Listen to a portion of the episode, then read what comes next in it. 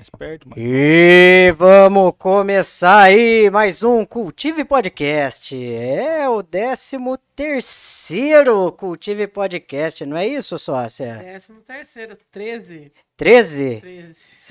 Você é do 13 ainda? Será que o candidato é, é, é- é- continua aí nessa pegada do 13? Será que Eu não? acho, que, eu acho que é o número da sorte. viu? Não, vamos perguntar. Mas não era o 12? O 12 semana passada era o da Mas sorte. agora eu tô achando que é o 13. Mas você acha que é o 13? É, Então esperamos que seja o 13. O 13 é o número da sorte, né? Exatamente. Mas nós, nós agradecemos aí a todo mundo que vem acompanha- acompanhando o Cultive Podcast. E hoje teremos aqui, teremos não, estamos Temos, aqui, né? Já temos. temos, já, já É, temos. É todo nosso, é tudo nosso. O nosso grande amigo, parceiro aí, Hélio do Carmo, Elião. E aí, Elião, firmeza total? Boa noite a todos os ouvintes aí, espectadores do podcast. Primeiramente, agradecer o convite, né? Vamos bater um pouco de papo aí, vamos conversar. Faz tempo que a gente não tem essa, essa possibilidade, né, Coringa? A gente só se vê rápido, troca algumas palavras e nunca filosofa mais sobre a vida que a gente já fez um pouco lá atrás. né? E já, e já filosofamos muito, hein, Elião? Não foi, não? Muito, já. Vários carnavais, né? Vários carnavais, várias Tanta história confusões. têm, pelo visto que a gente vai pôr aqui na mesa. É, Tem coisa que não pode falar. Fora, fora carnaval, se fosse, se a vida fosse resumida em carnaval e MMA, ia, ia ser um pau a pau, né? né? Sabe ia ter, ia ter muito B.O. É, mas é isso aí. Pô, Elião, olha, é uma satisfação total mesmo, velho. Você tá aqui no nosso Cultive Podcast, de verdade mesmo. A gente, a gente vem aí de uma história de longa data, né? Mas entre, entre trombadas e diálogos, eu acho que o que mais valeu aí na nossa vida foram os diálogos. E primeiro aí, né, sócia, eu queria passar a bola pra você. Você que começa lá. perguntando. Bom, primeiro, eu também quero agradecer em nome da Cultive, né? Você ter aceito o nosso convite, tá aqui batendo papo com a gente. Hélio, acho que assim, como eu- a gente até comentou, a gente já se cruzou por aí e tudo mais, talvez eu não saiba tão, tão a fundo a sua história. Eu acho que então a primeira pergunta de lei aí é você falar um pouquinho quem que é o Elião. Nossa, é bastante coisa, né? Tem um tempo. O último podcast que fizeram só pra me falar da minha história durou umas três horas. Então Não tem problema. eu vou tentar dar uma resumida aqui pra. Né, até mesmo porque acho que quem puder, quem quiser pesquisar depois, dá uma procurada aí, que lá no outro eu falo, falo um pouco mais a fundo sobre a minha vida, sobre a minha trajetória, né? Mas hoje sou um bacharelando em Direito, né? Me formo agora no meio do ano. né? Atualmente estou como funcionário público, né? fui chamado num concurso, sou assistente de gestão municipal. É, fora isso, ainda faço um trabalho que eu tenho um escritório que faz aposentadoria, auxílio doença, que, que eu já fazia já faz alguns anos, né? E hoje é isso, além de, das, da parte do lazer, que eu tenho, sou técnico e presidente hoje do Clube Atlético Quilombo, que é um time de futebol de várzea, que inclusive a gente foi campeão do campeonato esse ano, que a gente disputou a Copa Rio Claro, com mais de 30 times, né? E fora isso, tem a toda a trajetória, né? De vida social, de coisas que eu já fiz. Tra- trabalhei na, em algumas empresas, então, graças a Deus, sou bem conhecido por tudo que eu fiz, né? E sem falar da questão da- do carnaval, presidente da Gracifes. Tem algumas atuações que eu, acabo, que eu acabei fazendo, né? Que acabam dizendo mais por si só quem sou eu, né? Porque a gente, a gente falar da gente mesmo é, é, é complicado, né? Porque ou, ou você é muito modesto ou você acaba sendo né, prepotente. Então, assim, eu procuro. Né, é difícil falar realmente quem sou eu, mas eu posso falar um pouco das coisas que eu acredito, né? Sou uma pessoa que sempre fiz trabalho voluntário, né? Sempre tive em meio social. Então eu acredito que tudo que a gente faz volta pra gente. Acho que a- a- até mandei essa frase que a lei do retorno é infalível, porque é isso. É, e todas as coisas boas que aconteceram na minha vida, eu acho que tem função é, do, do que eu já fiz, né? Então, acho que na verdade é o retorno, né? É, é a natureza, né? São as forças conspiratórias do bem, né? Agindo a meu favor. Então, claro, né? Como todo mundo cometo erros, sou, sou falho, né? Sou um ser humano. Mas espero que a maioria das pessoas guardem mais coisas boas de mim do que coisas ruins. Ô, Elião, você falou aí do lance de ser um cara que atua na questão voluntária e tudo mais, e você tem uma grande história e um grande movimento que teve e tem na cidade de Rio Claro. É, teve mais, assim, acredito, porque talvez é, a época que a gente estava mais presente ali e via mas fala um pouco aí da sua atuação no Centro de Voluntariado, algo, um projeto idealizado pela, pela Tereza, se eu não me engano, na né? Tereza Arruda. Conta um pouco para nós e para a galera que está assistindo aí sobre essa instituição, esse movimento que surgiu em Rio Claro aí. É, o Centro Voluntariado é uma entidade, é, vamos dizer assim, que nasceu dentro do Colégio Semente, que a princípio é, os alunos faziam trabalho voluntário lá, faziam um monte de atividades, e posteriormente, né, a Tereza, que era uma das proprietárias do, do colégio, né, acabou fundando a ONG, né, num, e aí começaram a montar grupos de adolescentes para fazer trabalho voluntário, né. Até a princípio, nesse início eu não fazia parte. É, minha trajetória começou no centro voluntariado quando eles começaram a atuar nas escolas estaduais, né. Teve um projeto do Ministério da Saúde que era adolescentes como protagonistas na prevenção das DST-AIDS. E como que era esse protagonismo? Eles treinavam adolescentes para voltar para a sala de aula para falar sobre a questão de sexualidade, droga, né, questão da previsão, é, prevenção à, à gravidez na adolescência, né, porque daí não que seria para evitar, mas que na verdade que se fosse para ter, que se fosse de uma forma consciente, porque desde aquela época a gente já, já discutia essa questão da autonomia do corpo do adolescente, da mulher, e, e foi nesse início que começou a abrir meus horizontes para outras coisas. Então, sou de uma família bem humilde mesmo, então comecei a conhecer outras coisas no mundo através desse projeto. Então, eu fiz parte do, do projeto, é, multipliquei, já dei mais de 500 oficinas em escolas, né? Não vou nem considerar nos encontros que nós participávamos, né? encontros municipais, encontros estaduais, nacionais. Então, conheci muitas partes do Brasil pelo Centro Voluntariado. Então, gente, nós participávamos dos encontros nacionais de adolescentes, que eram cada ano, num, é, que era cada dois anos, e cada ano era numa cidade diferente. Então, eu tive a oportunidade de conhecer, né, além de conhecer o Brasil, de eu ter esse contato com a questão social desde muito cedo, desde os meus 13 anos. Né. Nesse meio de campo, fui para Brasília umas cinco vezes, participar de congresso, de, de juventude, né, de, então, de conferência. Né. Com 14 anos, eu fui delegado nacional na Conferência dos Direitos da Criança e do Adolescente. Então, é, acabou abrindo a minha mente para outras formas de atuação, além daquela questão de aprender uma profissão, trabalhar, comer, voltar para casa e viver uma, uma vidinha é, com família de margarina. Né? Então, acho que a questão do trabalho social hoje, para mim, sempre teve sentido, sempre vai ter. Né? É um dos ideais da minha vida, é uma coisa que eu não consigo deixar de fazer. Né? Hoje não estou tão a fundo no centro voluntariado, mas eu estou mais perto do Instituto Tatu Bola, que, que é um outro instituto social também, que tem um trabalho mais voltado para criança e adolescente hoje, né? Então, é um projeto que, que parecido com o que nós fazíamos lá no Centro Voluntariado, mas voltado para a área cultural e do esporte. Então, assim, é sempre, durante a minha trajetória, eu sempre estive num, num meio fazendo trabalho voluntário, trabalhando com formação, e, e, e é o que me formou, né? Acho que é é o que me deu a base para me tornar o que eu sou hoje.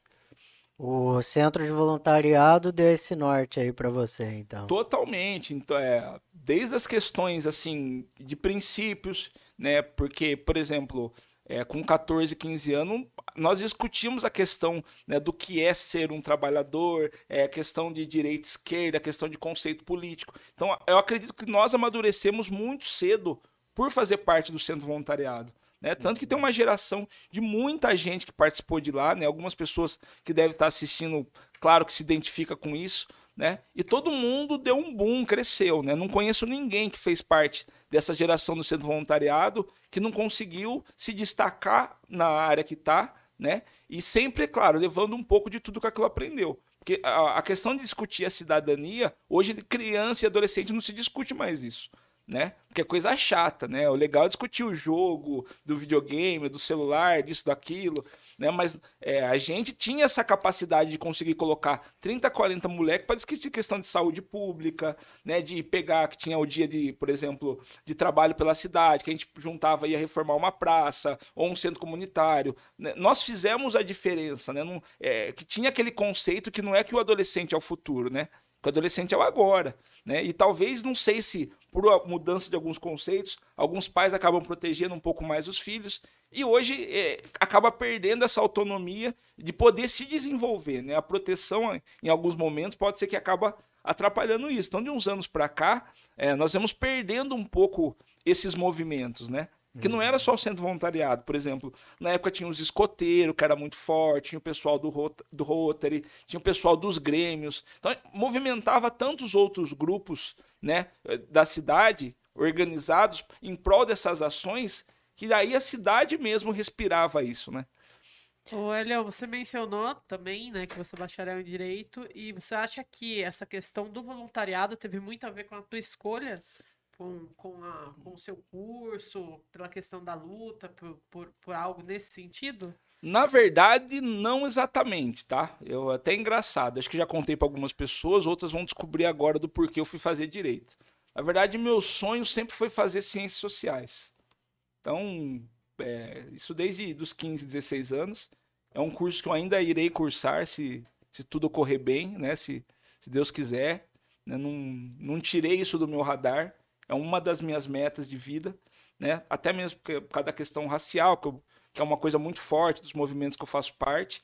E aí eu nunca pude fazer faculdade, porque quando eu tinha 17 anos, cheguei a prestar a primeira fase da Unesp, passei na primeira fase e nem fui fazer a segunda porque só eu trabalhava em casa. Morava eu, minha mãe e o irmão mais novo. E aí, para estudar em Araraquara, que foi quando eu prestei, falei, gente, não tem cabimento, né? Sair de casa para. Então, né, não tinha perspectiva de fazer faculdade logo no, né, no final da adolescência, início da juventude. Porque por mais que esse mundo de, de viagem, de trabalho voluntário seja bacana, chega uma hora que a gente precisava voltar para a realidade, né? Então a, gente até brincava que parecia que era um mundo paralelo. Porque quando você estava lá, nossa, um monte de gente se encontrando, né? Pô, ah, comia. Aí quando voltava para casa não tinha nada daquilo. Né? Na hora que você saía sozinho na rua, que você não tava. Às vezes até pessoas que participavam do, do movimento lá, que te abraçava, te beijava, quando te via na rua, você era só mais um desconhecido. Né? Então, assim, é, essa questão chega num momento né, que foi né, uma transição, inclusive, de quando eu, eu mudei um pouco, né? Porque quando eu me afastei um pouco do centro voluntariado, foi a época que eu peguei e falei, peraí, eu estou fazendo tanta coisa, mas não estou fazendo com os meus nem para os meus. Não que o pessoal do centro voluntariado não fosse, mas é isso eu me refiro ao pessoal, meus amigos de infância, né? O, é, ao pessoal do movimento negro, que foi quando a gente começou a ir mais para a parte cultural, que foi quando eu criei o Quilombo, né? Quando eu tinha 19 anos, que aí nós começamos a dar um boom na Black June, que foi quando a gente começou no primeiro ano que fez, que é, que é uma festa que acho que muitas pessoas conhecem, que é uma festa junina, só que com música negra, né? Então tem as comidas típicas da festa junina, mas a música então é samba, rap, né, choro, né, entre outras questões. Foi nesse divisor de águas, né, logo que eu falei, gente, eu não posso fazer faculdade. Então assim, o mundo que eu almejava, que eu tô vendo lá, né, não é tão colorido. Então, para tornar ele colorido, eu preciso começar a fazer coisa para quem é meu, entendeu? Até mesmo para que a gente possa que o meu filho não passe por isso, né? Para que quando chegue a vez dele, isso não seja um empecilho. Então a gente começou a trabalhar, fazer algumas coisas, né, mais focado para a questão do movimento negro. Foi quando a gente voltou com tudo para dentro da Gracifes. Né? Então eu, meu irmão, a gente ia para bateria, algumas outras pessoas lá da família Bronx, que é um outro lugar que é referência, que depois eu vou falar um pouco também, que é onde eu cresci, desde meus 11 anos, né, eu convivo com o pessoal apesar do pessoal ser mais velho, né, a maioria nasceu em 79, 80, 81, 82 e eu sou de 88. Então tem um, né, um, intervalo grande, né? Mas quando eu comecei a sair já era com essas pessoas. Então, e por N fatores. Então, quando eu voltei, né, para essa realidade, falar, ó, oh, não vou poder fazer a faculdade por causa disso, então vou voltar a trabalhar e tal. O direito surgiu na minha vida em 2016, tinha tinha sido campeão do carnaval. Aí eu trabalhei como gestor lá no Céu Mãe Preta, né? Trabalhei um tempo lá, oito meses, e fui fazer a prova do Enem por fazer. Nem lembro o motivo até hoje porque eu fiz a prova, só sei que eu fiz. Acabou o final do ano, como a gente fala, sabe aquelas coisas que acontecem na vida da gente na hora que a gente menos espera e, e vem para ajudar e para. Enfim, nunca pensei na vida em fazer direito. Mas na hora que saiu o resultado do Enem, em janeiro tinha acabado a gestão, o prefeito que, que da situação tinha perdido, né? Aí eu fui mandado embora, como todas as pessoas que, que tinham cargo comissionado na época. E aí eu, eu tava lá, desempregado, só que eu tinha uma, uma média no Enem de 880. E aí, nas escolhas, eu tinha colocado fazer ciências sociais na UFSCar, daí tinha passado. Só que eu falei, é, fazer ciências sociais na UFSCar, numa federal, é, e lá era integral. Aí com aquela história, tinha um filho pequeno, eu me vi de novo com 18, 19 anos, falando, cara, é, sei lá, é um, é um ciclo vicioso que eu nunca vou conseguir superar na minha vida, isso e tal. E daqui que eu fiz? Falei, já que eu saber de uma coisa, já que eu vou conseguir fazer faculdade por causa do ProUni pro Enem, eu vou fazer uma que eu não precise mandar currículo para lugar nenhum, porque eu já tava de saco cheio, porque eu trabalhei muito tempo numa multinacional. Quando eu saí de lá, ganhava um pouco mais de 4 mil reais na carteira, e todo lugar que eu ia entregar currículo, ninguém queria porque falava, ah, o cara ganha muito, não vai ficar, não sei. Enfim. E aí eu não tinha um nível superior, porque para as empresas que pagavam o que poderia, tinha que ter pelo menos uma engenharia ou um curso superior. E aí eu fiquei naquilo. Eu falei, então, ó, não quero mais saber de trabalhar para ninguém. Vou fazer. O, já que eu não vou pagar, vou escolher o curso mais caro. Entre as opções, tinha o direito. Porque daí eu pensei, pô, educação física tem em todas as faculdades e não é tão caro assim. Administração, nossa, acho que cada faculdade na época tava, sei lá, formava 100 por ano, entendeu? 50 em junho e 50 no final do ano. Não, eu vou pro direito, né, na pior das hipóteses, depois eu penso num concurso público, e sem ter, assim, uma noção nenhuma da questão do trabalho de um advogado. Eu tinha as questões do direito, sim muito mais dos direitos humanos, por causa da questão do trabalho voluntário, entre outras coisas. E aí eu me encontrei dentro da faculdade, né? Então, é, eu falo para todo mundo, eu acho que é um curso que todo mundo deveria fazer direito, né? Tem umas seis matérias lá que devia ser obrigatório em ensino médio, porque eu acho que as pessoas precisam saber direito constitucional, para não falar e escrever um monte de merda que as pessoas escrevem, direito do consumidor, isso é básico para saber o que a gente pode, o que a gente não deve, que é o, que é o direito do dia a dia da gente. Né? Então, assim, tem um monte de situações que eu acho que eu, eu aconselho. Quem tiver na dúvida, de fazer alguma coisa, quiser fazer uma segunda, vai fazer, não é para ser advogado vai, vai conhecer. Vai para se encontrar lá, né? Vai para entender o que, que é a sociedade, né? E hoje não é tão mais caro, né? Pô, quando eu entrei na, na Claretianos era R$ 1.200 por mês a mensalidade, dava um descontinho e tal. Hoje eu tava vendo uma faculdade aí que eu não, não vou falar para não fazer propaganda por 500 reais, né? Da pessoa fala, ah, mas é muito barato. Eu falei, gente, no curso do direito, quem aprende é o aluno, tá? Não é um curso que tem laboratório, que você vai lá, né? Por exemplo, vai aprender, fazer coisa. Não você vai ser o que você faz fora da faculdade. É o tanto que você dedica, se dedica fora. Então, né, eu aconselho isso para todo mundo. E aí foi assim que eu escolhi o direito. Então não, não tinha, não sei o que eu ia fazer, tava perdido. E aí acabei caindo de paraquedas, né? O direito aconteceu para você. Realmente. Ô, ô Elião, não sei se chega a ser uma pimenta, porque tá muito cedo para lançar umas pimentas assim. É... Você comentou aí com, com relação a, a, ao centro de voluntariado, e eu acho um trabalho bacana, principalmente do ponto de vista de discutir a, a sexualidade, é, para as pessoas ficarem, as, os adolescentes se prepararem e tudo mais. É, e aí é, veio uma, uma da parte sua fala, assim, hoje foi distanciando um pouco, talvez esse entendimento ou ensinamento nas escolas, sei lá.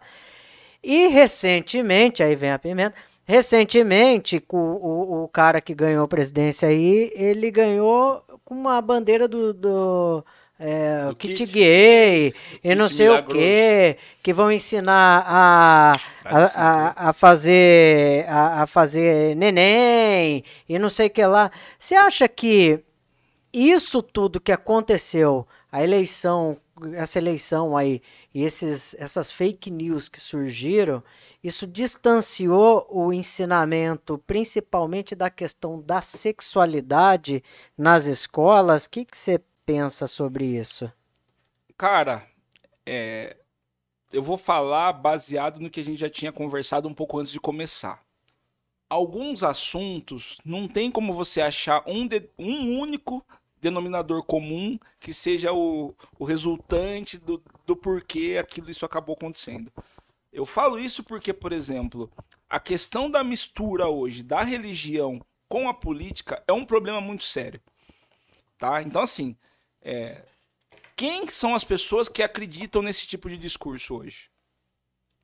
Ah, de um kit que do nada o cara vai olhar e vai fazer um milagre, sei lá, como se fosse um Boa Noite Cinderela e do nada você vira seja outra coisa.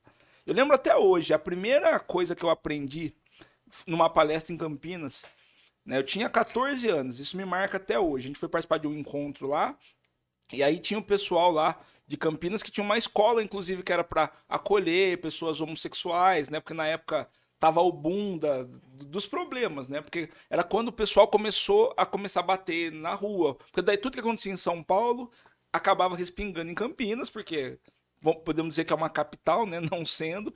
E aí eles montaram uma escola de ensinamento, de ajuda e acolhimento. E nós fomos lá para participar de um encontro e eu me inscrevi na oficina de diversidade sexual porque queria entender um pouco mais do assunto, né? Até mesmo para poder né, ter esclarecimento, para poder conversar, para quando eu voltasse para poder aplicar as oficinas que a gente fazia. E aí teve uma frase até hoje que o cara marcou. Ele falou assim para mim, ó: "O que define a nossa sexualidade é o quebrar o pescoço". Eu falei: "Mas como assim?" Ele falou: "É aquilo que quando tá passando na rua você vira para olhar e acompanhar. Não é só ver, para olhar e ver, tudo que passa você vai olhar. Mas se você continuar, é isso que define a sua sexualidade. Então, se nesse processo você é homem e aquilo te atrai, você é um outro homem e mulher e vice-versa, é isso que define. Então não é eu quero, eu acho, ah, vou experimentar para ver. Isso já está dentro de você. Você já sabe o que você gosta. É que nem paladar. Você sabe o que você vai pôr na boca e vai te agradar ou não. Tem gente que gosta de pimenta, tem gente que não gosta. Tem gente que gosta de uma bebida mais doce, tem gente que gosta uma... É isso. A sexualidade é como é, uma, um desses sentimentos, das coisas que a gente, que a gente desenvolve, né? É, é o nosso corpo falando, né? Então, assim, isso gravou para mim de tal forma que desde então é isso que eu discuto, né? Então, ai, kit, isso, aquilo. Agora sim, isso é uma questão. A segunda, a questão da educação sexual, que aí é outro ponto, que aí não tem a ver com kit, não tem a ver com nada. Nós estamos no momento que, que eu acho que deu uma, uma, vamos dizer assim, uma diminuída nessa questão, porque eu lembro até hoje, na minha época, a molecada ficava muito na rua, ficava muito junto. Automaticamente você beijava, beijava, a probabilidade de transar era muito maior. Hoje o moleque nem sai de casa. Então, não gera preocupação. E quando sai, você sabe. Vai sair de noite para balada e a gente já sabe o ambiente que é. Só que qual que é o problema hoje? Não dá para você chegar e falar não faz porque é ruim, porque é problema. É a mesma coisa falar pro seu filho, ó, não bebe cerveja que isso aí é ruim. E aí você vai lá e toma.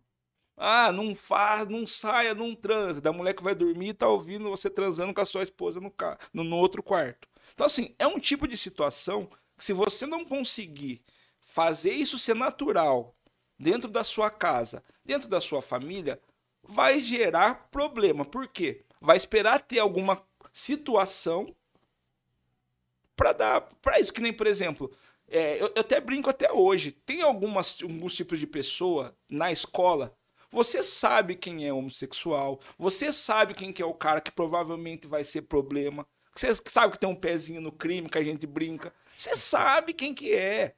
Tem coisa que é da pessoa. Não que ninguém possa mudar na questão de comportamento. Eu conheço muita gente que mudou, né? Mas que teve que tomar na cabeça para, né? Ainda mais gente que estudou, eu estudava no Marasca, então é, era escola de periferia na época, não estudava escola particular nem nada. Então tinha de tudo. Então é, é a mesma coisa em relação à educação sexual do seu filho.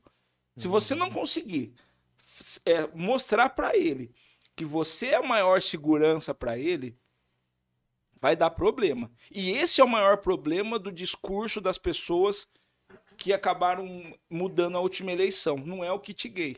É o que as pessoas fazem com os filhos dentro de casa. Entendeu? Quantos uhum. homicídios, suicídios, as pessoas acabam se suicidando. Porque não pode falar pai para mãe. E o pai e a mãe sabe, não adianta. Você olha, você sabe quando a pessoa gosta ou não de alguma coisa. É, é, natural, é natural, a gente sabe disso. Quem convive, graças a Deus, eu posso dizer que eu cresci nesse meio, né? E, e aprendi muito, aprendo, sou grato, né? E graças a Deus respeito a, a maioria das pessoas. Quem me conhece sabe, eu não preciso ficar falando, né? Então, assim, a ponto de. É isso, eu beijo no rosto normal mesmo. E tô cagando e andando para quem uhum. fale alguma coisa, porque isso, isso é de mim. Afeto é bom. E você sabe que eu acho até legal a gente entrar nesse assunto, porque também é, tem um ponto super importante que eu acredito na questão da educação sexual nas escolas, né? Que é a questão que hoje em dia muito dos abusos sexuais acontecem através dos parentes, né? De pais, de tios, né? Então, essa questão da importância de ter essa educação sexual para ensinar que a criança, que se o pai, se o parente ou qualquer um colocar a mão na coxa, ou subir, etc e tal, não pode acontecer isso, né? Então, isso também é um ponto super importante de existir esse, esse tipo de educação sexual. Agora, chegar a ponto de você falar astrão, de falar de kit gay, aí já é um exagero absurdo. Não, né? E, por exemplo, eu falo isso. Com 11, 12 anos, eu estava na escola ensinando outros adolescentes como pôr camisinha. Prevenção, Por que né? isso? Porque daí, a, qual que era a metodologia? Por que funcionava? Além de ser de adolescente para adolescente, era através de dinâmica. Então a gente fazia uma brincadeira, montava uma esquete, por exemplo, chegava e falava, oh, vamos simular que estamos na balada. Como que seria? Aí um grupo tinha que convencer a menina a transar sem camisinha, o outro não. Sabe esse tipo de coisa? Que aí, é claro, falava, ah, porque você tem que inventar a história. Era o caramba. Na verdade, eles estavam falando que eles viviam. A gente sabe. Principalmente, porque, por exemplo, normalmente nessas, quando o pessoal é mais periférico, o que tem de lazer no bairro? É isso, é o barzinho. É o, uhum. Hoje é o baile funk aqui. Na nossa época era o rap. Mas era a brincadeira dançante. Por isso que eu falo, né? Eu não tenho idade, mas com 10 anos eu já estava indo nas brincadeiras dançantes da época com os meus amigos mais velhos. Às vezes acontecia na minha casa, né? Porque é, era uma casa pequena, tudo, mas os meus primos eram adolescentes. Então era isso, era ponte, ficar ouvindo música. Então era isso, né? Então não tem muita diversidade, é diferente de hoje né? Que, que, porque a, a, galera da classe média pensa é isso, ah, é ir num, num barzinho que toca música A ou B, né? Ou no show. Pra gente não tinha isso naquela época. Então por isso que era fácil a gente conversar sobre isso. E aí, adolescente para adolescente conversa, porque daí não tem adulto. Tem essa dificuldade. Sim. E aí, por exemplo, aquela história, é o, o programa do, do, da madrugada lá, ah, minha amiga. É, é verdade, minha amiga, minha prima. A, a sketch acabava virando isso. É Porque você não precisava falar. Só que nós, por exemplo, era treinado para poder identificar algumas coisas. Então, se, gente, se nós víssemos que, ó, ah, teve alguma ação, uma pessoa ficou reativa.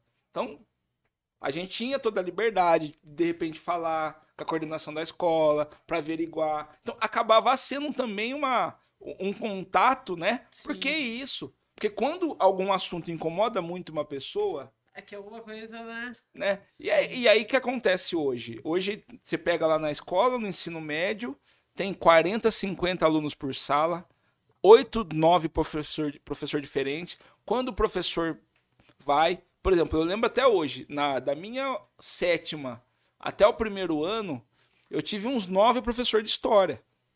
Nossa. Porque é isso, começava três meses um, depois. Porque assim, é difícil, né?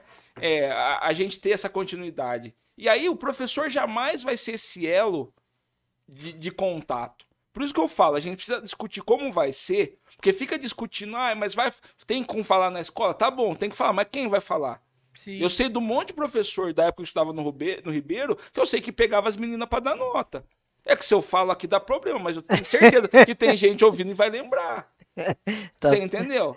Tá- é, tá quem só na- estudou lá sabe. Tá Então, só na assim, torcida lá, não fala não, Elião, não, é, fala então, não. assim, a- então nem sempre a escola é o melhor lugar. Por isso que a gente precisa discutir como vai É. Não, ser mas não feito. é nem- Até pode ser o melhor lugar, mas precisa saber Quem? quem, vai ser. Quem vai falar? Lógico. É, a gente só discute o porquê. É por isso que eu falo. Você discute o problema, mas você não discute a solução. Ah, e vai falar sobre sexualidade na escola. Então tá bom, mas quem vai falar? O professor escroto?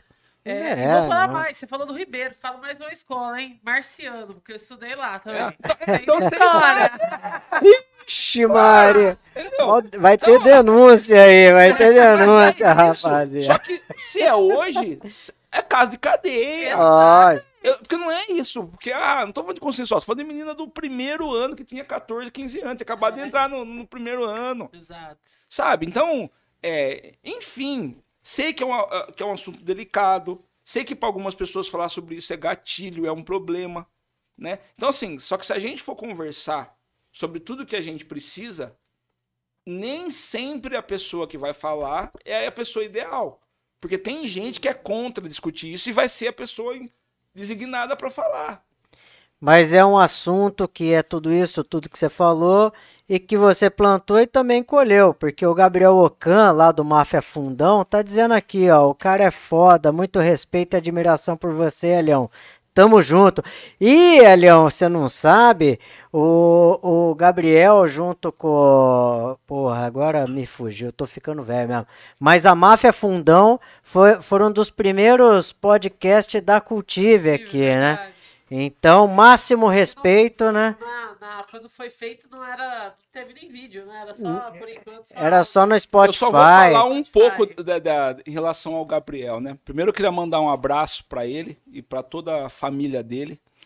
É, Na verdade, esse moleque tem o DNA da música no... na veia em todos os sentidos, né? Para quem não sabe, É, ele, menino é ele é neto foda, do né? Dadá, que foi mestre de bateria de, de várias escolas, e enfim, né? Ele, família dele, o pessoal do Jeito Simples, Júlio Neri. é- Então, assim, ele é um cara que ia viver de música sem saber, né? Desde que nasceu.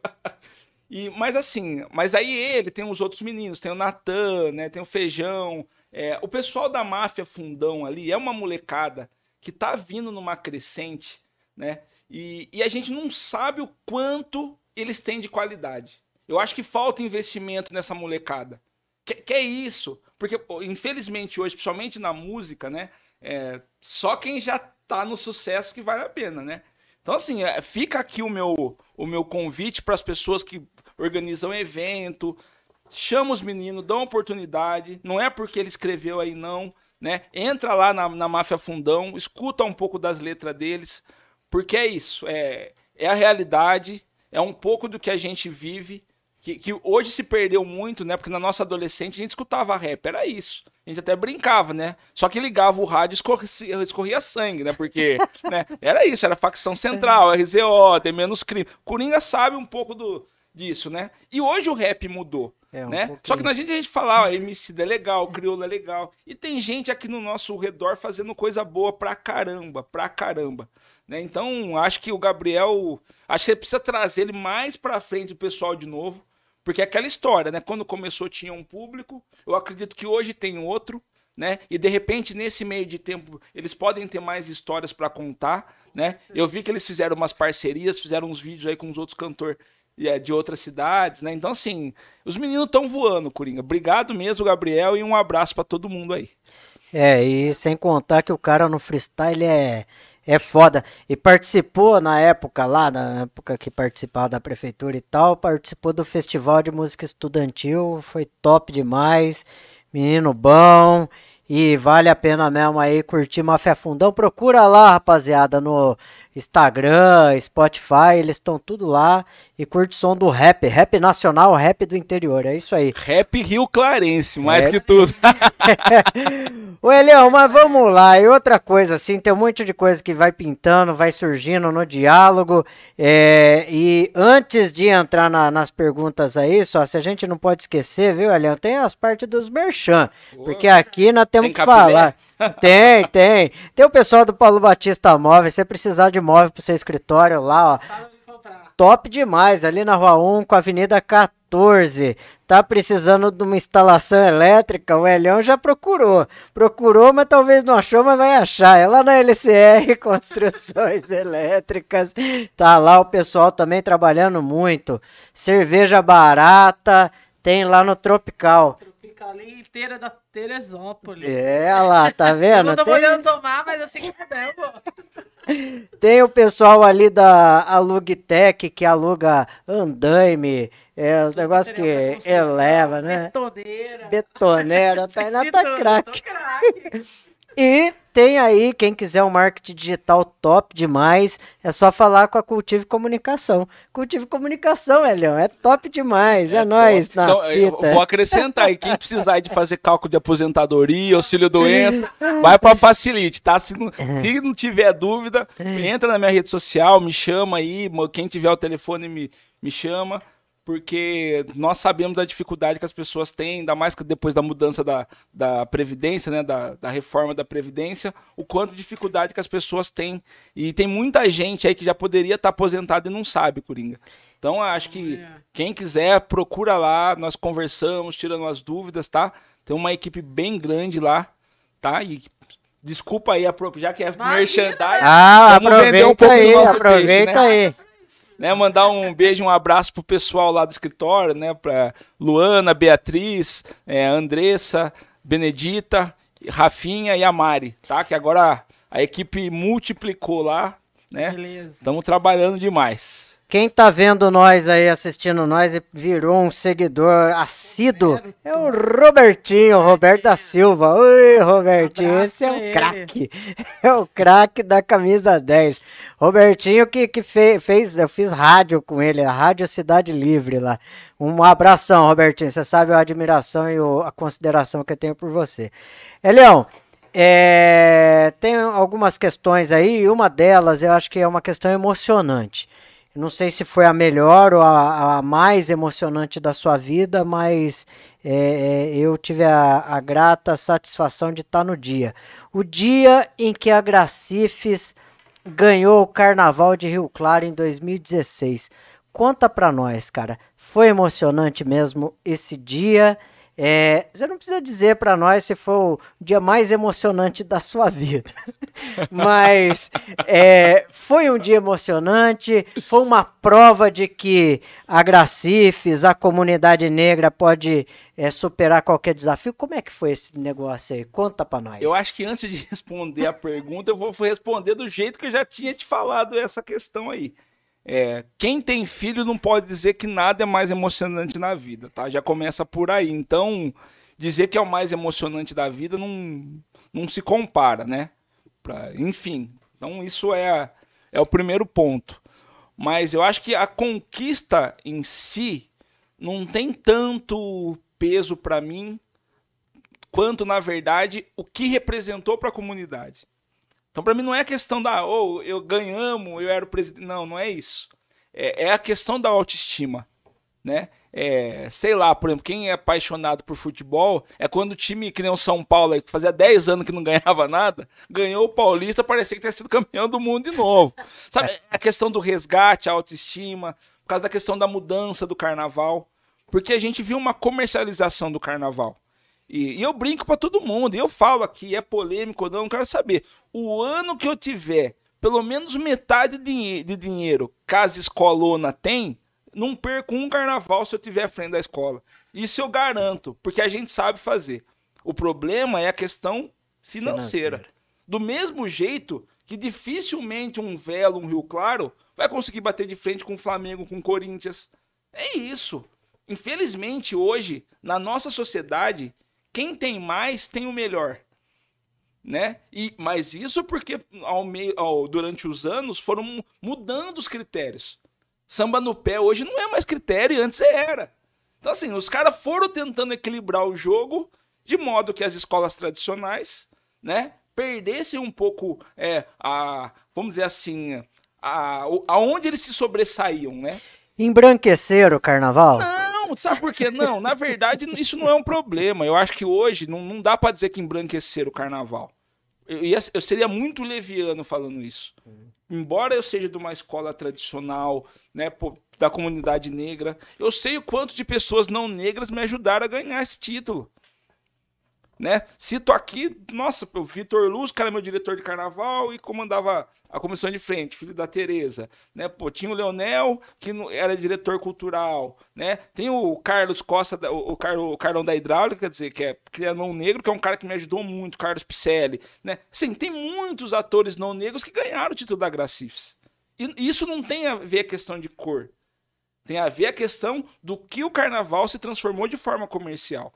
O que vale hoje, ponto. Né? É isso, é trazer as musas, que na época trouxeram a Graciane, trouxeram a Viviane Araújo, não sei o que tem. O que que isso tá por trás? Porque daí você traz essa menina e fala pro cara empresário lá, AB, que você vai trazer ela, e se ele der 50 mil pra essa escola, ele vai fazer um. Ela vai fazer um evento lá na empresa do cara, vai fazer um, um after depois com os amigos do cara. Entendeu? Então, assim, e isso prejudica. E quem não sabe o que é carnaval, não entende de regra, não sabe que todas as escolas começam empatado, porque todo mundo acha que vai ganhar, ah, aquela é mais bonita que essa. Não é isso. Eu sempre friso isso. Carnaval, todo mundo começa com 10. E aí o jurado vai achando que tem de defeito. Uhum. Ah, tem quatro fantasias faltando pluma. Tira 01. Ah, a comissão de frente tem um que era para virar para esquerda, o cara virou para direita, tira o 01. Ah, sei lá, o porta-bandeira escorregou. É isso. Todo mundo começa igual. Né? Então, aí quando a gente começa a tirar as coisas que realmente vale ponto. Baiana antes valia ponto. E o que, que era baiana? Baiana eram as pessoas mais velhas da escola, que tinha a ver com a fundação. Hoje não, precisa ter 20 baiana. Hoje o cara cata qualquer mulher sem ligação nenhuma na escola e põe para desfilar. Põe para rodar lá. É, é, é, isso. Acabou aquela questão da identidade daquela tiazinha, né? Que é a pessoa, que é as pessoas mais respeitadas dentro da escola. Sabe? É isso, uma baiana tem que ser mais respeitada que um presidente. O presidente tá de passagem, meu amigo. Não tem essa. É, eu estou o presidente, não sou. Então, assim, uhum. e, e, nesse meio de caminho, essa questão da comercialização prejudicou principalmente as pequenas escolas. As, assim, não é as pequenas. Eu, quando eu falo pequeno, tô falando em relação financeira. Mas a gente for falar de, de questão de formação, é, assim, eu, eu vou, vou ficar aqui o dia inteiro se eu ficar falando todas as pessoas que eram da Gracifes, que Samuca, Caçamba e outras escolas contratavam lá atrás para tentar fazer alguma coisa. Claro, é, os dois mais conhecidos, assim, né? O Dadá e a Maria do Carmo. Uhum. Ah, a só ganhava, só ganhava. Então tá bom, mas por quê? Ah, porta-bandeira, uma sala, tudo 10, traz. Ah, a bateria só 10, tá? Traz o mestre. É isso. Não forma ninguém. Destacava ali, aí vinha e o outro e, e, e, garfava, era e isso? aí, assim, eu entendo a necessidade das pessoas, entendeu? Assim, por exemplo, imagina, você tá lá precisando de uma situação, porque é que nem eu, eu vivo, hoje eu trabalho em vários lugares. As pessoas acham, ah, vê o Hélio aí. É isso, hoje eu saio seis e meia para entrar num lugar, saio às cinco para ir para outro, ficar até às nove. Essa é a minha rotina de trabalho né? Aí, de repente, numa nada, chega uma situação, ô Hélio, você não quer vir pra escola e tal? Eu arrumo um trampo pra você vai ganhar o dobro que você tá ganhando nesses dois aí, ó, e vai trabalhar só das 8 às 5. Só que você tem que desfilar lá. Então, as pessoas são movidas à vida pessoal também. Né? Claro. É, infelizmente, amor e saudosismo não enche ah, o prato, né? Então a gente tem conta para pagar, tem filho. Então, nós sabemos da importância né? Da gente conseguir dar uma vida digna para nossa família. Então é isso, eu jamais vou condenar qualquer pessoa que saiu de uma agremiação por causa de uma proposta financeira. Claro. Só que é isso. É que nem o Quilombo, por exemplo, meu time lá. Eu não pago jogador. Tem um monte de time do amador que paga muita grana. Tem cara que pega 3, 4 mil pra assinar um campeonato, 100 reais por jogo. E vocês foram, como é que é? Você tá, foram é, Foi um campeão. Eu vi, você sabe que eu vi isso através da rede social, é. deu e sem, sem pagar jogador? Sem E qual que é a diferença? Tinha muito é. jogador, por exemplo, que ganhava jogando amador, que no meu time, ah, esse ano não precisou, mas no ano passado, por exemplo, a gente precisava dar 5 reais cada um para poder pagar o campo e o juiz todo jogo. Então, então o cara sai de um patamar que ele tá ganhando 50, 100 reais pra fazer vaquinha, E os caras abraçou a ideia, deu certo. Hoje tem patrocinador que ajuda pelo menos a pagar o campo e o juiz. Precisamos melhorar um monte de situação, a gente sabe. Perdi alguns jogadores já por causa disso. Porque daí vem um time e fala: ah, não, lá, ah, esse lá você não vai precisar pagar, mas eu te dou uma chuteira, te dou um negócio. Eu não tenho essa condição, né? Nosso time é de amigo. Só que graças a Deus é os amigos que a gente cresceu junto, ou que estudou junto no Marasca, ou que jogava no campinho atrás do Nacional. Então, graças a Deus nós temos uma relação muito antiga com algumas pessoas, né? Tenho pessoas que me ajudam por trás, né? O Ronaldo Pessim, né, na, da, DM, da DMR, que é um puta parceiro, o Davi Romualdo, que teve aqui recentemente, né? Então, assim, eu tenho as pessoas que sempre me acolhem. O Carlão da Hidráulica, se eu ficar falando do Carlão, eu vou ficar falando do podcast inteiro. Porque, porque é isso, são pessoas que apostam na gente. Legal. Né? Então, é, algumas pessoas têm esse feeling. Aí fala, ô Hélio, mas deu certo, ganhou, é o carnaval, é o, é o futebol. Cara, não sou eu. Ah, a Black Junior é a maior festa do interior. Eu posso falar que é sim. Quem já foi, vocês sabem disso. Sim. Ah, não, não sou eu. Graças a Deus, Deus coloca as pessoas certas do meu lado. Meu irmão, Thierry, vixe, sabe? Então, assim, eu tenho sempre muita gente do meu lado, fortalecendo, né? Orientando, conseguindo trazer situações. Entendeu? Então, assim, eu não posso falar que tudo acontece, ah, porque nós somos bons. Não. Né? A gente sabe da dificuldade para conseguir conquistar algumas coisas, né? E no carnaval, principalmente, é isso. Aí, por exemplo, aí chega na semana do carnaval, a prefeitura sempre dava o dinheiro na semana. Aí, por exemplo, dava 170 mil reais para todas as escolas. No, no mês do carnaval, 70 mil não é nada. Se você tem 70 mil seis meses antes, você compra as plumas por 50 centavos. Na semana do carnaval, você vai pagar 100 reais. Só que o que acontece? As escolas que têm grana conseguem comprar. Acaba o carnaval, que nem. A... Acabou o carnaval do ano, já tá não. comprando ali, já, já sabe o que, que vai exemplo, fazer. Teve né? uma escola, no ano que a gente ganhou, que acabou o carnaval anterior, 2015, ela foi em São Paulo e comprou a escola inteira que foi campeã em São Paulo. É.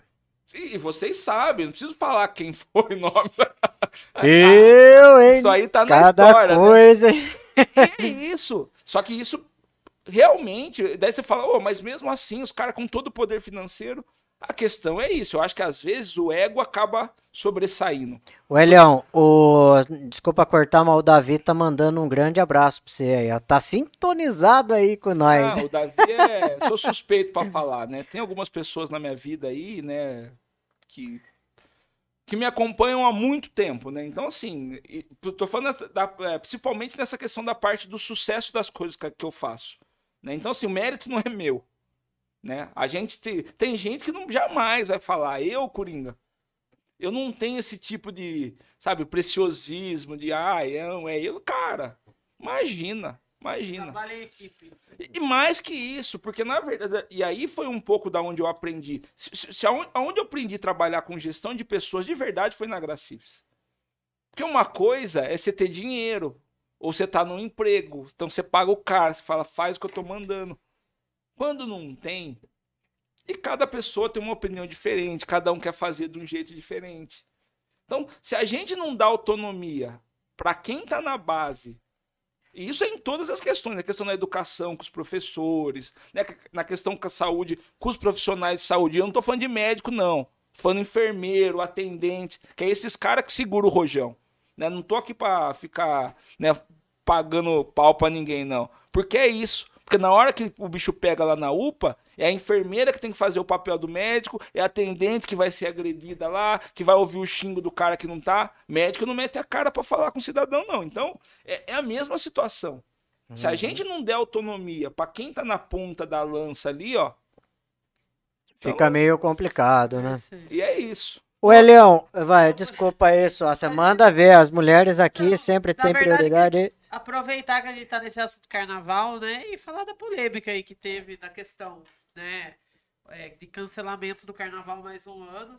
E a gente até já entrou é, nos podcasts a respeito disso, porque, enfim, colocando na balança, ah, não vai ter mais não vai ter carnaval devido à questão né, do Covid e tudo mais, porém, grandes festas continuam acontecendo. Né? Sua opinião sobre isso? O carnaval é o grande vilão? Da Covid? Cara, o vilão é cidadão, meu. Já começa por aí. O, o vilão é, é o cidadão. Por que eu falo isso? E eu falei, aqui em Rio Claro, foi assertivo ter cancelado o carnaval. Só que eu acho que não é assertivo liberar as outras coisas que estão acontecendo da forma que tá. Pode Então, não podemos nivelar as coisas por baixo. A gente tem que nivelar porque, porque a gente acha que é certo. E eu sou fã do carnaval.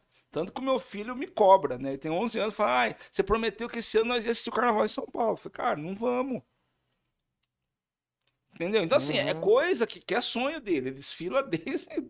Né, quem conhece o Ekene, até brinco, né? Quando era da direção da Graça ele era mais famoso que eu, porque todas as fotos que saía da bateria ele tava na frente, então o povo conhecia o rosto dele, não conhecia o meu, né? Então, é, é isso. Eu acho que não dá, não estamos em clima para ter carnaval. Eu acho que tem muitas coisas que devem ser discutidas, ainda mais hoje trabalhando na gestão municipal. é, e por meu filho sempre ter estudado em escola pública, eu vejo, por exemplo, o tanto que ficou atrasada a questão da educação.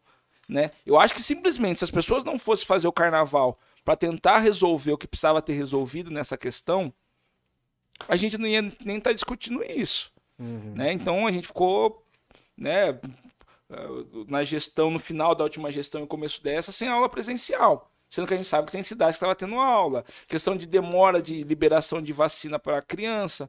Meu filho de 11 anos tomou vacina semana passada, para poder voltar às aulas. Né? Então, assim, tem um monte de questões para a gente discutir, volto a falar.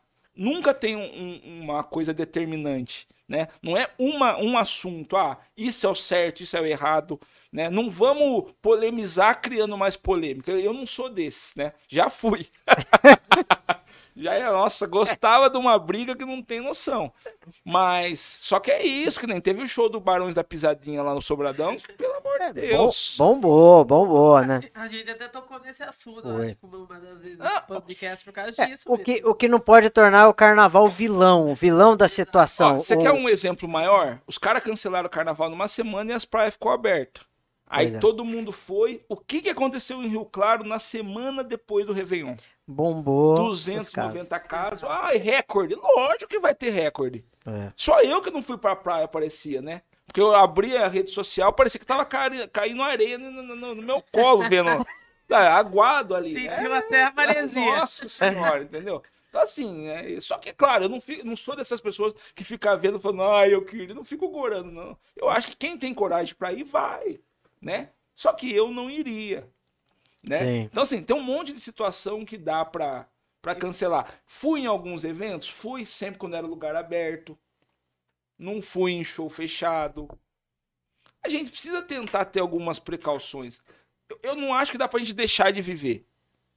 Até mesmo porque algumas pessoas a gente perdeu nesse meio do caminho e a gente não conseguiu viver mais nada. Então a gente não sabe o que vai ser o dia de amanhã. E nem com quem a gente vai poder contar, né? Mas agora, se a gente for levar ferro e fogo e juntar carnaval e falar, ah, é carnaval, é, a gente sabe que não é o carnaval que vai trazer isso, né? É, mais do que bar, cara. Ó, e, e eu não tô falando barzinho, ah, eu tô querendo tirar. Não, gente, é isso. É que você vai no bar, os caras tão um cuspindo em cima do outro, conversando, porque bêbado gospe, né? Go- bêbado não sabe falar sem estar cuspindo. Usando o mesmo copo, às vezes sentando no colo um do outro. É, é isso. Sabe? Então, assim, se for pra gente levar ferro e fogo, eu acho que teria que ter algumas outras medidas sociais em alguns outros segmentos. Não vou nem discutir igreja, porque daqui a pouco começa a pipocar aqui também, né? Porque daí é é essa a questão. Porque pra igreja pode. Ai, não, porque ela vai. Cara, aglomeração é aglomeração, velho. A questão é que quando é o, o meu pode, independente se é igreja, se é um segmento, se é isso, se é aquilo, o pro- a- é que assim, a partir do momento que as pessoas parar de querer achar problema nas coisas dos outros, a, a- a sociedade vai melhorar muito, entendeu?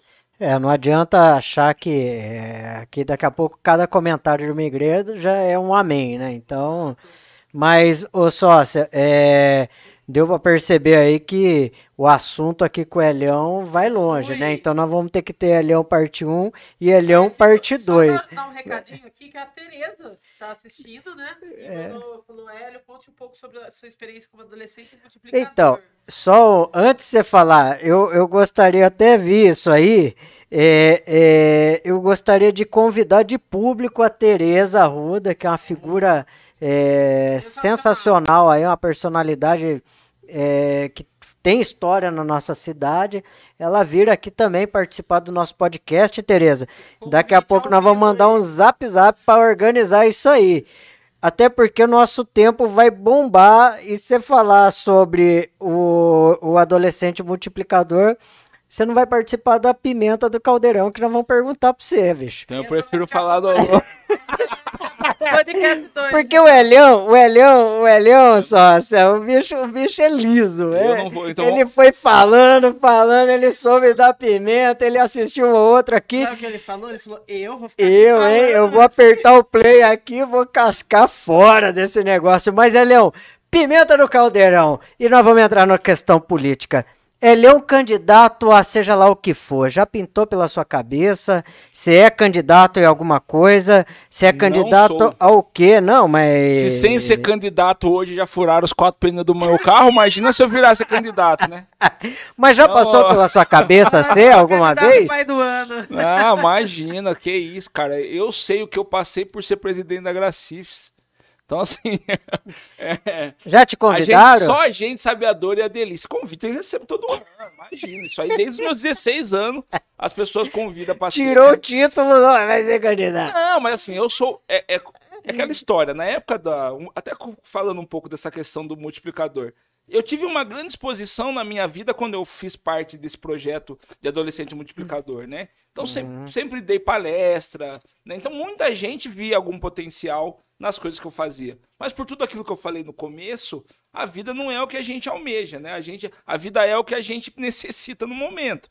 Então, assim, sempre as pessoas falam, ai, na próxima é você. Eu não tenho essa pretensão.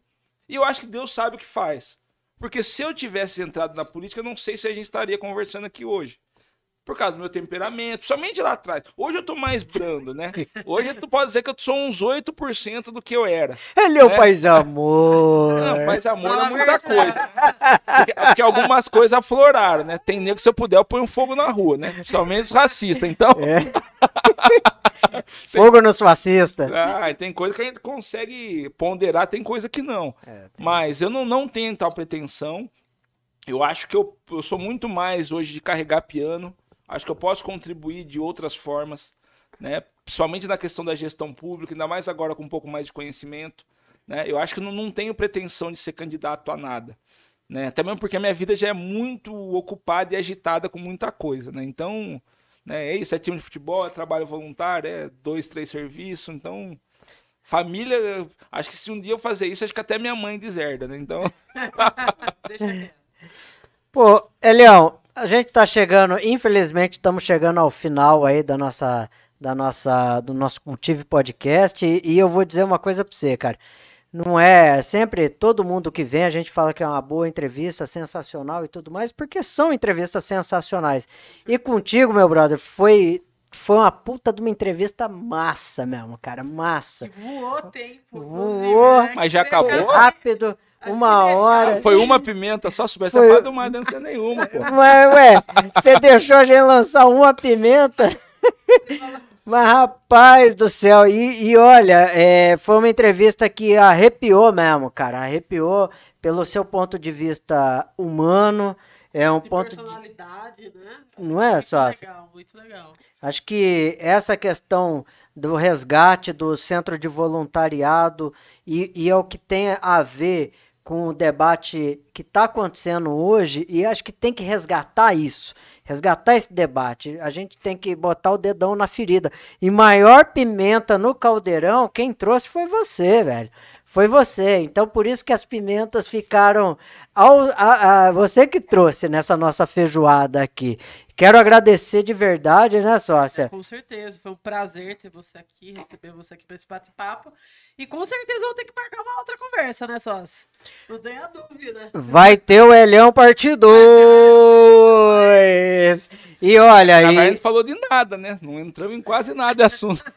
Nossa senhora, entramos assim, ó. E, e, se for ver depois o retrospecto da entrevista, você vai ver que teve um monte de assunto que juntou com tudo e, e mostrou mesmo essa figura, essa figuraça que é o Elhão um cara que batalhador mesmo. As pessoas viram isso e pode ter certeza que a gente já sabe, a gente já deu várias trombadas aí. Se fosse o carrinho tromba-tromba, nossa senhora, já tinha capotado o carrinho. Não, mas é, é, que, é, que assim, graças a Deus, é que as, às vezes as pessoas acham pelo meu jeito que eu falo alto. Né? Às vezes falam, ah, ele tá bravo, tá brigando. Não, mas esse é meu jeito mesmo, né? Então, uma pessoa que cresceu dentro de uma casa com 15 pessoas de três cômodos é, é, isso, lá quem falava mais alto. E não que eu acaba ficando natural hoje. Então o meu tom de voz é um pouco mais alto. Enfim, mas quem me conhece sabe, né? É, às vezes pode divergir em algumas questões, mas eu prefiro unir pelo que converge do que separar pelo que diverge. A não ser se for questão de racismo, homofobia, essas daí a gente nem. Daí não tem nem conversa. Aí nem troca ideia, não, né? Aí, já, aí não dá para dizer que é amigo, mas né? Então, mas é isso, né? Eu espero poder ter contribuído em alguma, de alguma forma, né? É, que a gente possa marcar outras outras conversas, outras coisas, né? Eu acho que se de repente a gente marcar por assuntos, acho que é mais mais fácil e mais produtivo, né? Com certeza. que... Mas hoje, Leão, agradecemos muito, olha, ganhar um copinho aqui do Cultive Podcast, esse aqui é para comer pipoca ou então tomar Se cerveja em massa. Cerveja, é, né? aí vai a longo prazo. Não é um Stanley, mas ele, eu sei também que não adianta ter um Stanley aí que a cerveja vai rapidinho com você. Mas eu tomei nem uma cerveja em duas horas, rapaz. Mas olha, Leão, agradeço mesmo. Quero deixar aí para você as considerações aí finais. O que você quiser falar, pode falar. Manda a brasa e a pimenta é sua. Obrigado mesmo. Eu primeiro acho que queria agradecer as pessoas que contribuíram pela formação aí na minha vida, né? Tereza Ruda Campos, né? Helena Luquino, Leonel Luz, Fernando Daniel, hoje Dr. Gregato, né?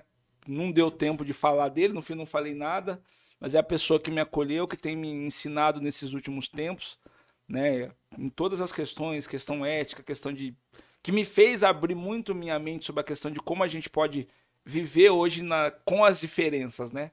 É, eu tinha essa dificuldade de conseguir, por exemplo, estar tá em ambiente que as pessoas divergem ideologicamente de mim, sem ter uma boa, né, uma boa relação, sem ter ranço. Eu acho que eu tenho aprendido muito nesses tempos, né? E, e é isso, acho que essas pessoas, né, minha mãe, né, família toda, né, é, pô, minha esposa, meu filho, né, o pessoal da, do escritório, Beatriz, Luana, né, as pessoas que têm me aturado né, nesses altos e baixos dos últimos anos e que têm me dado força para continuar, né? O Tomás lá em São Paulo, né, não posso deixar de esquecer, né, meu irmão. E, e é isso, acho que isso é um pouco do, do, do que eu vivi, né, do, do pouco do, que, que eu pude passar, mas eu acho que mais do que tudo, o que vale é o que fica, né? Então, não pensem em não fazer as coisas pensando no que os outros vão fazer, porque na hora da dificuldade ninguém vai perguntar se você está precisando ou não. Então, assim, é, é isso que eu queria deixar, que as pessoas realmente não tenham medo, sabe? Vai, mete a cara mesmo, né? Liga o foda-se, desculpa o, o termo aí, né? Porque se não fosse isso, hoje eu não estaria fazendo um monte de coisa, né? Né? Acho que às vezes a prudência demais, acho que tudo que é demais faz mal, né? Até água demais a gente se afoga. Então, eu acho que a gente. Ah, medo demais atrapalha. Então, é isso, se arrisca, vamos e. E que podemos sair dessa pandemia aí logo, né? Que voltou, né? Que possa voltar o carnaval, que possa voltar tudo à normalidade, né? E é isso, e que possamos voltar outras vezes aí para conversar sobre algumas coisas. Quem sabe a gente não monta um programa semanal? Eu tô com uma ideia, vou falar com vocês aí, né?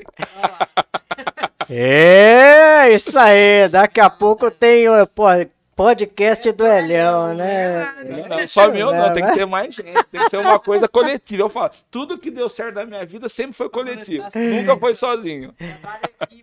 Muito bem, muito obrigado, Elião. Sua Cítia, top demais.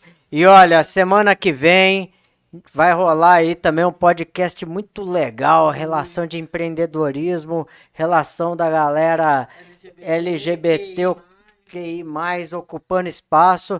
Vai vir aí Felipe Demarco do Joaquina, né? Do Joaquim, né? Ele que é empreendedor lá, tem uma visão super legal, foi candidato a vereador na última eleição. Né? É, Isso, botou a cara E também. você sabe que o Felipe fazia parte do meu grupo do Centro Voluntariado, né? É, É, é, mais um meu. que Mais um teve de lá. aí É mais um. Você não Até- sabia disso, né? A Tereza formando escola aí, hein, Tereza? Ixi. Se eu ficar falando aqui, eu vou ficar até amanhã. Tem muita gente que bebeu dessa fonte aí que, Olha que que tá formando, tá vendo? E esse é o resultado da multiplicação que a Tereza perguntou aí, ó. É, é isso. Sensacional. Então, pessoal, valeu, muito obrigado aí todo mundo que esteve aí online curtindo nós. E olha, quem não assistiu, vai estar lá no Spotify também, né, sócia? Isso, vai estar subindo pelo Spotify ou assiste pelo YouTube, pelo Facebook, que fica lá também. Fica lá também a hora que A hora que quiser. só dá uma olhadinha. E é isso aí, galera. Valeu, muito obrigado. Até a próxima. Tchau.